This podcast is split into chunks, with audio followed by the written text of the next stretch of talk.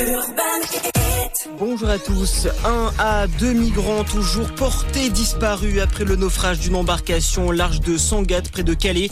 Une soixantaine d'exilés d'origine afghane tentaient la traversée de la Manche lorsque leur bateau a chaviré dans la nuit de vendredi à samedi. Six personnes sont décédées. Les recherches se poursuivent. Le secrétaire d'État chargé de la mer Hervé Berville s'est rendu à Calais pour saluer les secours.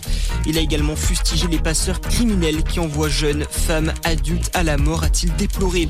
La menace terroriste à un niveau élevé pour ce 15 août, Gérald Darmanin a demandé un renforcement de la sécurité autour des lieux de culte chrétiens et des offices à l'occasion de la fête de l'Assomption ce mardi.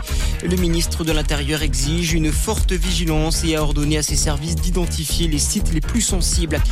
La France au chevet d'Hawaï, le ministère des Affaires étrangères a présenté au nom du pays ses condoléances aux familles et aux proches des victimes du terrible incendie qui a l'île de Maui. Des feux qui ont coûté la vie à au moins 89 personnes selon un dernier bilan. Une enquête sur la gestion des incendies sur l'archipel américain a été ouverte. Le mercure va encore grimper aujourd'hui en Rhône-Alpes. Trois départements ont été placés en vigilance orange canicule par Météo France. L'Ain, l'Isère et le Rhône. 34 à 36 degrés sont attendus localement. On passe au sport. Le foot, Paris n'a pas brillé pour son entrée en Ligue 1. Le PSG n'a pas fait mieux qu'un match nul 0 à 0 à domicile contre l'Orient.